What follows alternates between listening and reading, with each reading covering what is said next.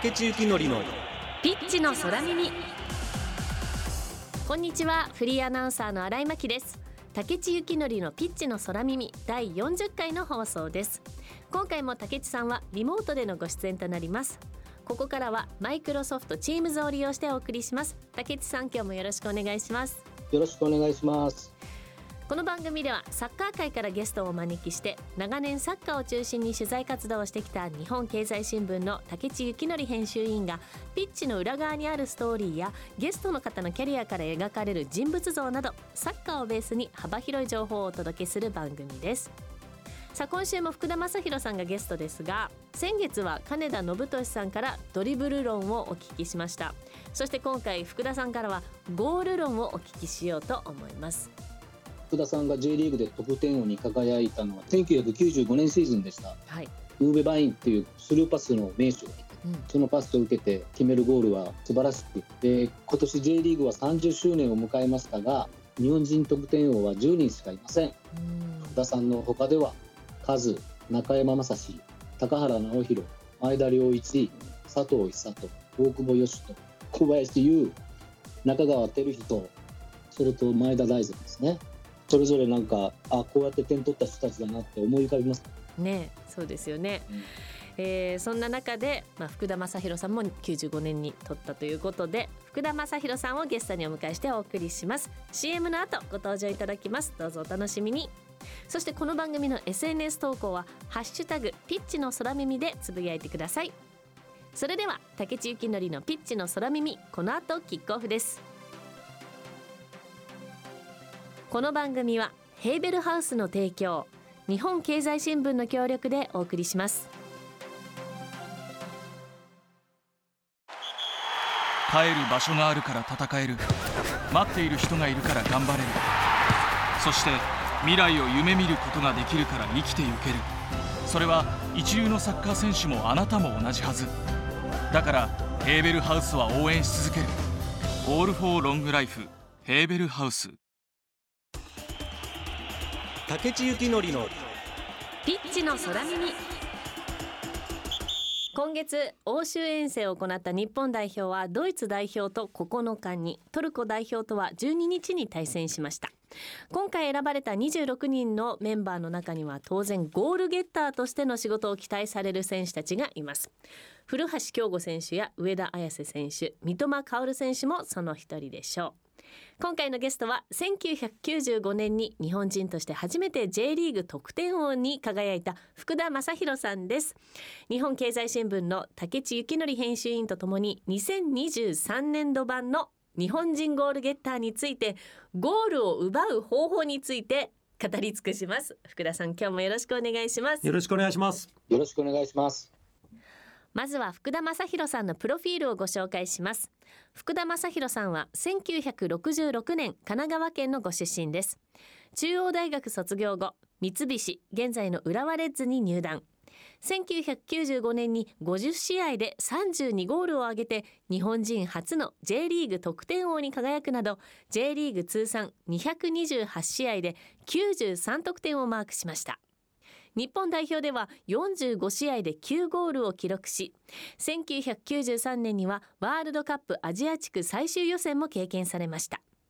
2002年に現役を引退。サッカーの普及活動に協力する日本サッカー協会の JFA アンバサダーに就任して活動される一方で「報道ステーション」「スーパーサッカー」などではサッカーコメンテーターを務められました。2008年から浦和へコーチとして復帰。2009年から監督に就任したホルカー・フィンケの下でもコーチを務め2010年に浦和を退団2011年からはサッカー解説者としてメディアで活動されています。ということで今日のテーマは新ゴール論ネットを揺らす方法について考えるです。いやー難しいですね。これ難しい。知りたい知りたい、うん。まあ、現役時代の福田さんは、はい。ゴールもアシストも両方できたプレイヤーがうんそんな福田さんから見て今ですね日本でゴールを期待させる選手といえば誰にいやもう日本代表で言えば、うん。やっぱりうん。三笘薫選手、久保建英選手、ここに僕はなるかなというふうに思います。今今の現状ですよ。本来であればやっぱりまあちょっと大迫選手がずっとセンターフォワードでいましたけれどもその代わりっていうのがなかなか今見つからない。日本のサッカーの歴史を見ても鎌本国重さん以来なかなかストライカーがいないみたいな感じになってますけどそういう意味ではそこに本当はそういう選手たちが出てきてくれる期待ができるような選手が出てきてくれることが非常に僕は理想かなと思いますけれども残念なことにちょっとそういう形では今ないんでサイドの点の取れる選手っていうことに今一番期待がかかるのかなっていう感じは僕はしてますけどね。あのそもそもそのゴールを奪うためのポイントっていうのは何ですか？あのよくストライカーで一番重要なものは何ですかみたいなことをよく聞かれるんですよ。はいそれは技術とかいろんなもの必要ですよ。ええだけど僕は一番大切なものはゴールが人生そのものだって言えるかってことですよ。ほうすごい哲学的なこれはいフィリッポ・インザーギがよく言ってたんですけどおうそのぐらいゴールにこだわれるかってことなんですよ。それ何を言ってるかっていうとはいいつもゴールを取るためにどうしたらいいかってことをずーっとプレー中もはい。プレーを離れてる時もはい。寝る時も考えてるってことなんですよ。そうするとはい。技術は必要だよね。ポジショニングは必要だよね。必要なものが分かってくるんですよ。はい。でもゴールに対してこだわりがなかったらはい。そこまで突き詰めないからポジショニングも別にどうでもいい。シュートも別にこのぐらいでいい。はい。そういうところに緩みが出てくるんですよ。うん。ゴールにこだわれるかそこはうん。才能なんです。え？天性のものなんです。才能なんですこれは教え込めないんですよだから。はあストライカーはうん。そういう考えを持ってる人に技術とか個人の戦術をはい。伝えていかなきゃいけないんですよ。だけど、うん。俺は別にアシストしてもいいし別にそんなにいや日本的に言うとちょっとエゴイスティックじゃなきゃいけないって言い方するじゃないですか。僕はい。あんま好きじゃないんだけど、うん。俺はあんまり点を取ることにこだわってないよっていう選手上手い選手いるんですよ日本はたくさん。はいいわゆるトップ下みたいな選手に10番の選手っていうかトップ下みたいな選手にストライカーみたいな役割をやらしても、うん。それは点にこだわらないからうん。いいストライカーにならないんですよ。いいプレーはいっぱい出るかもしれないけれどもそうなんです。いいパスとか。そうなんです。うん。でもう一つ重要なことははい。ストライカーにとってそのちょっとエゴイスティックみたいな話ありましたけど日本の人たちちょっと勘違いしてるところも多々あると思うんですけどはい。これに気がつけるかっていうのはすごく重要でこれはねはい。ゴールを取るためにはうん周りのサポートがないと点が取れないってことに気がつかなきゃいけないんですよ。自分が取れてるのははい。周りが自分のサポートしてくれてるからだ。はい。自分にボールを供給してくれてるからなんだと。うん。そのことにどれだけ早く気がつけるかがはい。いいストライカーになれるかなれないかなんです。みんなエゴイスティックっていうと自分が何でもやると思うじゃないですか、はいはい。違うんです。なぜならば論理的な話しますよ、うんワンタッチツータッチでのゴールっていうのは全部のゴールの中で9割ぐらいって言われてるんです。はい。わかります？つまりねそね。ゴールがそこに来ないと、はい。ワンタッチツータッチではゴール取れないんですよ。はい。周りのサポートがないとワンタッチツータッチでゴール取れないんです。でなおかつペナルティーエリアの中で9割ゴールが生まれてるんです。うーん。そうなんですか？そこまでボールを運んでもらわなきゃいけないんです。そっか。多分ねそうかって思うじゃないですか。はい。なぜそう思うかっていうと、うん。テレビではそういうゴールは何回もリプレイされないんです。なぜならば派手さがないから。いつも入るから。はペナルティーエリア下の難しいシュートはい。オーバーヘッドキック派手なゴールを何度もリプレイするんですよ。はい。そうするとそのゴールが何回もゴールが入ったってみんな刷り込まれちゃうんです。これメディアの責任なんです。だから事実は本当はそうなんです。ってことははい。どれだけ周りの人のサポートがないとゴールが生まれないかってことに気がつかなきゃいけないんです周りの人にどれだけ感謝ができなきゃいけないかっていうことにどれだけ早く気がつけるかっていうのが実はポイントなんですよ。だからエゴイスティックだエゴイスティックだっていうじゃないですか。はい。なんか自分勝手みたいな感じでちょっと思われますよね。うん。それは頭が良くないと。そうですね。エゴエゴっていうのは何かっていうと自分の利益しか考えてないんですよ。うんうんうん。周りの選手のサポートがないとか点が取れない。はい。自分が点を取るってことは自分の利益ですよね。はい自分がたくさん点を取るためには周りの選手をうまく使うっていうことができないと自分には利益は得られないんですよ。確かに。その頭の良さがないと本来のエゴイスティックじゃないんですよ。サッカーってスポーツを理解してないんです。で点を取るっていうことがうん。どれだけ難しいかってことに分かってないんです。うんうん。それは点をたくさん取る選手っていうのはうん。形にこだわらないんです。そうですね。形にこだわってる時はうん。目的は達成できないんですそれは何かっていうと手段が目的化してるから。形っていうのは手段なんですよ。そうですね。どうやって組み立てていくかっていうね。それは1点の重みがわからない選手はうん。点をたくさん取ることはできないんです。なぜならばはい。ドーハの悲劇の時は韓国に得失点差1の差でワールドカップ出れなかった。あ僕の経験から言うとーうん。それも経験してますけどうん。浦和が99年に J2 に降格した時34試合やってるんですよ J リーグ。はい34試合やってるんですよ。はい。で次の年 J2 から J1 に昇格しました2000年。得失点差1ですよ全部。1の差で昇格ですよ。だから1点の重みがわからない選手はいいストライカーにならないです。そのぐらい1点っていうのは重いんです。34試合やって得失点差1ですからね。はい。それで上がれるか上がれないか、うん。落ちるか残れるかワールドカップいけるかいけないかそのぐらい点を取ることが難しいしうん。形になんかこだわってたら点は取れないし大きなものを失ってしまうんです。それを理解してる人人が僕はいいストライカーになると僕は思ってます。ああ拍手です。素晴らしい。うん。あの福田さんの理想のゴールってありますか？形というか。形にこだわらないからね。ああそっか。でもありますよ。それは自分の中で、はい。あこれはいいなっていうのはうん。得点を取った時95年か。はいえっと、名古屋の瑞穂でやった名古屋戦に関して言うと、ええ。ウーベバインからパスを受けてコントロールしてそのままドリブルしてもうゴールキーパーが楢崎聖子だったと思いますけどニアサイドにこう流し込んだシュート。一つ一つのプレーが全て完璧。コントロールドリブルシュート、はい。もう今でも向かい風だったとかいろんなことを覚えてますよ。そのぐらい全部のゴールって大体覚えてるんですよみんな。はい。なぜかというとものすごい集中力でやってるから。うんうん。やっぱその時の空気感とか、はい。その時の自分の気持ちとか相手との関係性とかいろんなものは覚えてますけどそのゴールは僕の中では一番全てうまくいったシーン。コントロール。ボールの触った距離。うん。シュートの狙った角度。キーパーと見て狙ったその間合い。全部がパーフェクトだった。そういうゴールはちょっとそれしかないかななんかだってさっき決めたかのように今説明してくださってました。そうでしょ、うん。ぱそのぐらいやっぱり昨日のことのようにやっぱ覚えてるしうん。なぜ昨日のことのように喋ってるかというと、はい。何度も喋ってるからね。何度も喋ってるってこともあります。確かに そ。っかだからねどんどん擦られてこすられて、どんどんブラッシュアップされて、よりいいものになってるっていうか。いや臨場感があってよかったです。さあじゃああのまだまだお話伺っていきたいと思いますがここで、えー今日もゲストの福田正宏さんのリクエスト曲お送りしたいと思います。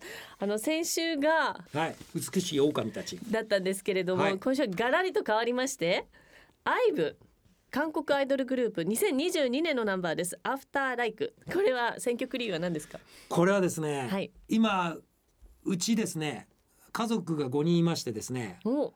あの娘が3人なんですよ。3姉妹なんですよ。大家族。で家帰るとですね、はい。ずーっと韓国の音楽が流れてるんですよ。えー、楽しいですね、はい。踊ってるんですか？時々踊ったりしてますけど、可愛い。いっつも流れてるんですよ。はいで流れてる曲がこの IVE のはい「アフターライク」も入ってるんですよ。で？でもう何度も聞かされて でこれいいないいなっていつも言うんですけど、はい。よく分かんなかったんですけどちょっとちゃんと聞いてきました。うん。特に長女がこれよく聞いてるんですけど。長女おいくつですか？長女はね25歳かな。25歳。25になるのかな。今みんなももう成人してんですけどうん。家ではだから女性陣4人なんですよすごい。奥さん入れて。強いですね。で私を男性陣1人で。はい4対1の数的不利という形で居場所がないわけですよ。で家に部屋に閉じこもってんですけど僕は。そうなんですか？でこう下に下、まあ、上にいてはい。下に降りていくとはい。リビングでいつも流れてるんです、ね韓国グループの。じゃあ微笑ましい福田家の様子を思い浮かべながら聞きたいと思います、竹地幸典のピッチの空耳。ありがとうございましたさて再び新ゴール論ネットを揺らす方法について考えるというテーマでお話を続けていきたいと思います。あの福田さんがこれまでご覧になった選手でこのストライカーはすごいとかこのゴールはすごかったっていうのがあれば教えていただきたいんですが。いやもう日本だと J リーグで2000年ぐらいかな。あのジュビロ磐田に高原という選手がいましたけどはいその選手が出てきた時に日本にもこんなたくましいストライカー出てきたんだな。すぐアルゼンチン行ってそのままヨーロッパドイツ行きましたけどドイツでも結構活躍しましたけどああもうこういう選手が出てきたんだなっていう意味ではまあ得点も確か取ったと思うんですけどすごい若くしてすごいいい選手だなと思って全てのプレーが。僕は基本的にオールラウンダーの選手が好きなんですよ。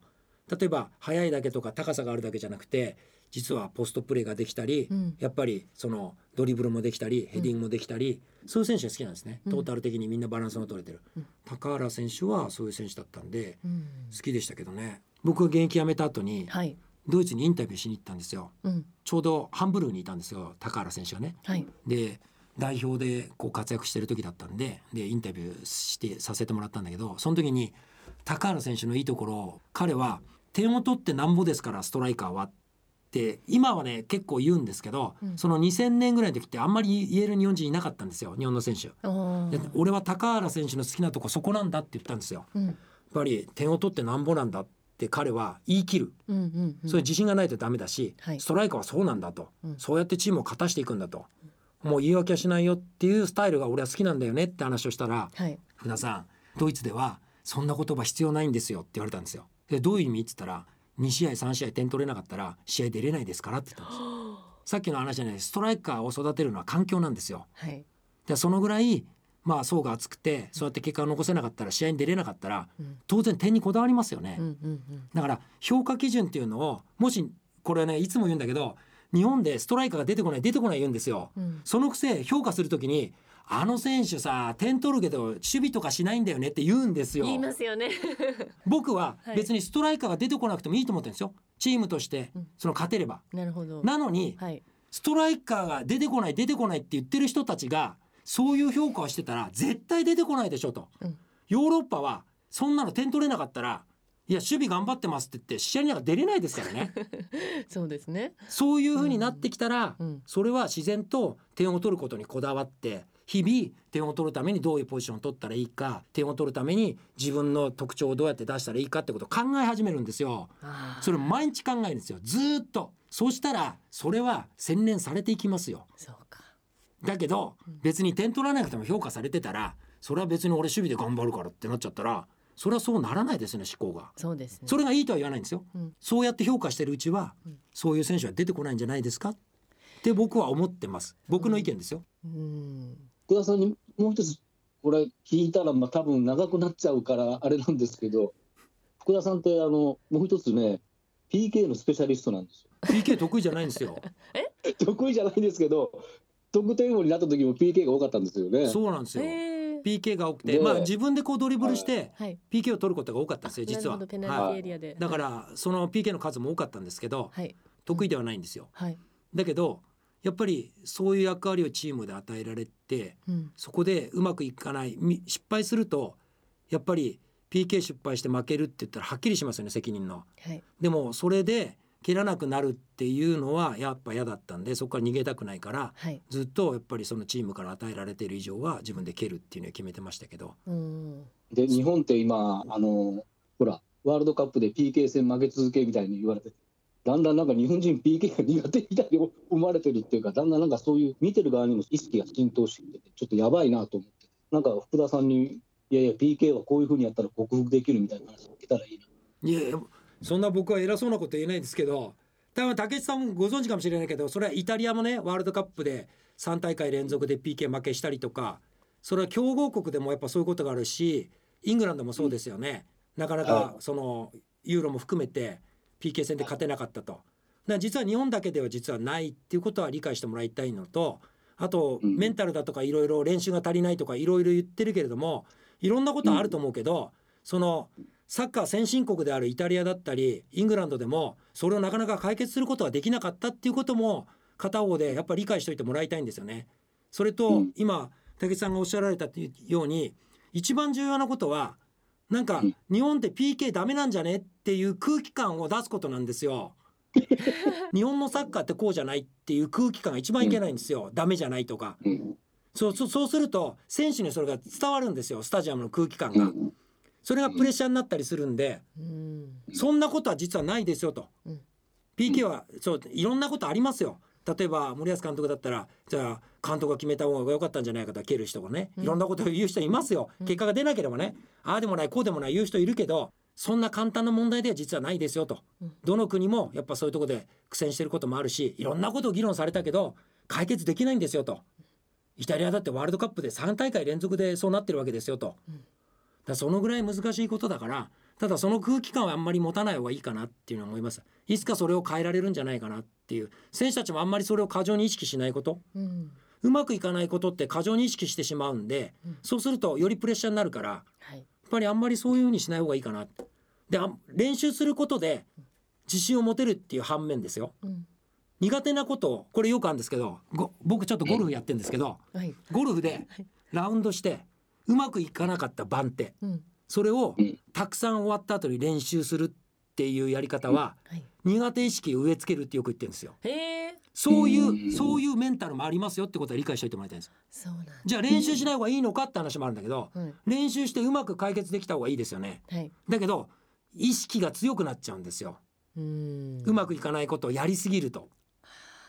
だここがうん。スポーツって実は難しいんですよ。はいやって解決できることをうん。やるとあまりにも意識が強くなってしまってはい。なかなかうまくいかないこともあるんでうん。だから本当にいつもフラットな状態でうん。今までのことは全て忘れてはい PK になった時も過去は忘れると 見てる人も。うん。スポーツって何でもそうですけど切り替えが重要なんですよ。うん。うん。早く切り替えられる人が優秀なあのアスリートなんですよで切り替えるって難しいですよね。うん。忘れるって。うん。だから何か自分の中でスイッチを持っとくってよく言うんですけど、うんうん。ちょっとゴルフの話して申し訳ないですけどタイガー・ウッズなんか3秒ルールって言って、はい。うまくいかなかったり3秒間怒りを爆発して切り替えるっていう手段もあるわけですよ。うんうん。もしかすると南米の人たちだと、はい。よくストライカーが決定機外した時にうん。まああの宗教的な問題もあって十字を切ったりとかするっていうことをするんですよ。僕はそれは多分切り替えのスイッチだと思ってるんですよ。うんうんうん。そういうなんか自分で切り替えのスイッチを持っておくってすごく重要だと思うんですけどはい。なんかうん。PK なんかもあんまり過剰にあんまりそういうふうに思わない方がいいのかなって僕は思ってますけどね。放送でもそうですよね。そうです。なんかね。いや俺もすごいこんなこと言ってるじゃないですか、はい。もうこの放送した後帰りとかあーあれ言っときゃよかったな こう言っときゃよかったな。もうその連続ですよ。わかりました。でも本番中って全然その過去のことを振り返ったりしないですよね。本番いや取り返そうとする時もありますよ若干ね。いや僕はだから、はい。い、いアスリートじゃないですよ。引きずるから、うん。僕はもう全然自分はダメだと思ってるんですよ。そういう意味ではね。そういう意味ではね。ダメっていうか、うん。切り替えが苦手なの。だからどうやって切り替えるかっていううことをよくやってて、はい。さっき PK の話ありましたけどはい。だから試合中なんかでもよくこの話するんですけど、試合中の PK は蹴る方向決めて決め蹴りしてたんですよ。PK ってキーパーを見てうん。キーパーの駆け引きして逆ついたりとかうん。もともとキーパーと全く目を合わせずに自分の決めたところに蹴るってやり方、まあ大きく分けるとこの2つになるんですけどはい。僕はうん。キーパー見て駆け引きした時に外した時にうん。多分うまく切り替えられないと思ってるんですよ。う。んうんうん。うわこうあっちにしときゃよかったなこっちにしときゃよかったなと思うじゃないです、はい。思っちゃうタイプなんですよ。はい。僕は決めてたんですだから。それはなぜかというと決めて蹴った時にもしそれ弾かれたらそれはキーパーがうまかったんだって言って切り替えようと思ったんですよ。だかあら自分がどうやって切り替えのやすいように自分を持っていくかっていうことも準備しとくことは重要だと思うんですよね。あはいはいはい。PK もそれでいいと思いますよ。うん。なんか今日のお話はいろんなことに役立てられそうです。そうですか？そうです。あの私あの就職活動の時にごめんなさい私の話して恐縮なんですけどこの試験は受かってるものだと思って受けてたんですよ。ああいいですね。だからあの落ちるかもしれないって思うとなんか一言なんかこう言っちゃうと、うん。あやばいやばい落ちるかもしれない落ちるかもしれないっていうあ不安になりますもんね。不安になるけれどもあこれもう受かってるけど一応その出来レースだけど一応受けてるっていう気持ちで受けてたんです。すごいな。俺もそういう気持ちでない全て今日もそうでしょ今日も？うまくいかないのは福田のせいだぐらいに思ってやってるでしょ ないですよ。あでも重要なのは人のせいにするっていうのが実は重要なんですよ。そうやって何かそういうスイッチ、はい。逃げ道はちゃんと作っといた方がいいですよ。うん。自分を追い込むとね。メンタル的におかしくなるから 必ず逃げ道は持っといた方がいいですよ。はい。ということで2週にわたって福田正博さんと一緒にお話をしてきました。どうもありがとうございました。ありがとうございました。ありがとうございました。先週今週と福田正博さんにご出演いただきました竹内さんいかがでしたか？なんか福田さんならではのストライカー論を、あるいはゴール論を聞けたような気がします。うんなんか私も含めて割と思いがちだなと思ってたのが、ストライカーってなんかどちらかというとこうピン芸人みたいに思われてる。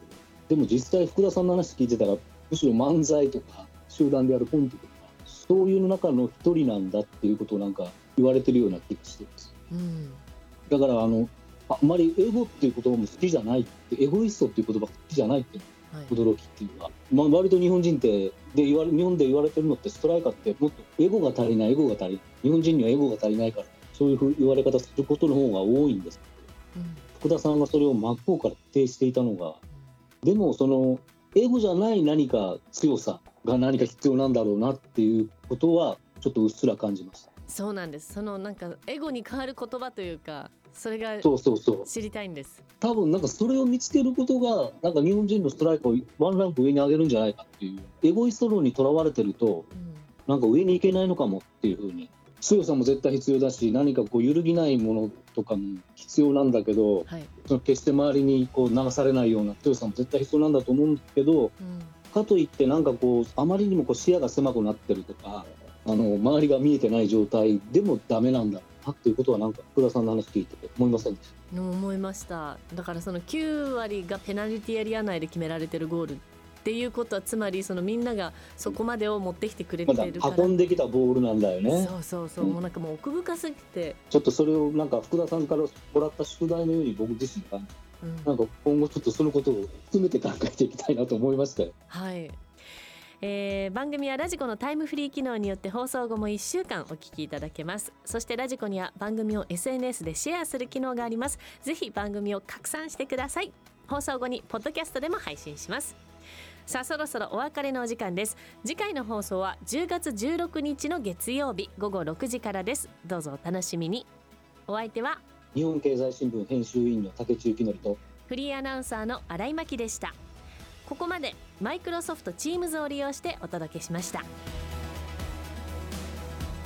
この番組はヘーベルハウスの提供日本経済新聞の協力でお送りしました。